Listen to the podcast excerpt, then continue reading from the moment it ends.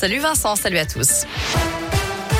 À la une, six mois de prison avec sursis pour le supporter qui a lancé une bouteille d'eau sur Dimitri Payet dimanche soir au Parc OL. Reconnu coupable par le tribunal de Lyon, sa peine est assortie d'une mise à l'épreuve pendant deux ans. Il écope aussi trois ans d'interdiction de port d'armes et ne pourra pas remettre les pieds au stade de Dessine pendant cinq ans. Il devra pointer au commissariat chaque jour de match de l'OL à domicile. Un peu plus tôt, Gérald Darmanin a admis qu'il fallait améliorer le contrôle de l'accès au stade. Le ministre de l'Intérieur s'est exprimé après la réunion de crise avec les instances du foot français. Pour l'instant, pas de décision prise pour éviter les débordements dans les stades. Une nouvelle réunion est prévue dans 15 jours pour formuler des propositions au Premier ministre et éventuellement changer les règlements.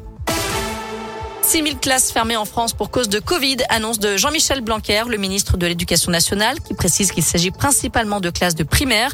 L'année dernière, au pic de l'épidémie, on relevait 12 000 fermetures de classes. Demain, un nouveau conseil de défense sanitaire se réunit. Plusieurs pistes sont à l'étude pour tenter d'enrayer la progression de l'épidémie. Troisième dose de rappel pour tous, six mois après la dernière injection, renforcement des contrôles du pass sanitaire ou de nouvelles règles sur le port du masque à l'intérieur. Rien qui puisse annuler pour le moment le premier marché de Noël de Bron. Du 3 au 12 décembre, les habitants pourront découvrir les chalets installés sur le parvis de l'hôtel de ville.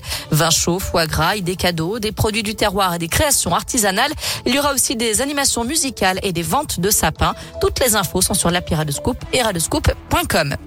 Dans le reste de l'actu en France, Jean-Marc Morandini renvoyé devant le tribunal correctionnel pour corruption de mineurs. Renvoi validé par la Cour d'appel de Paris, selon BFM TV.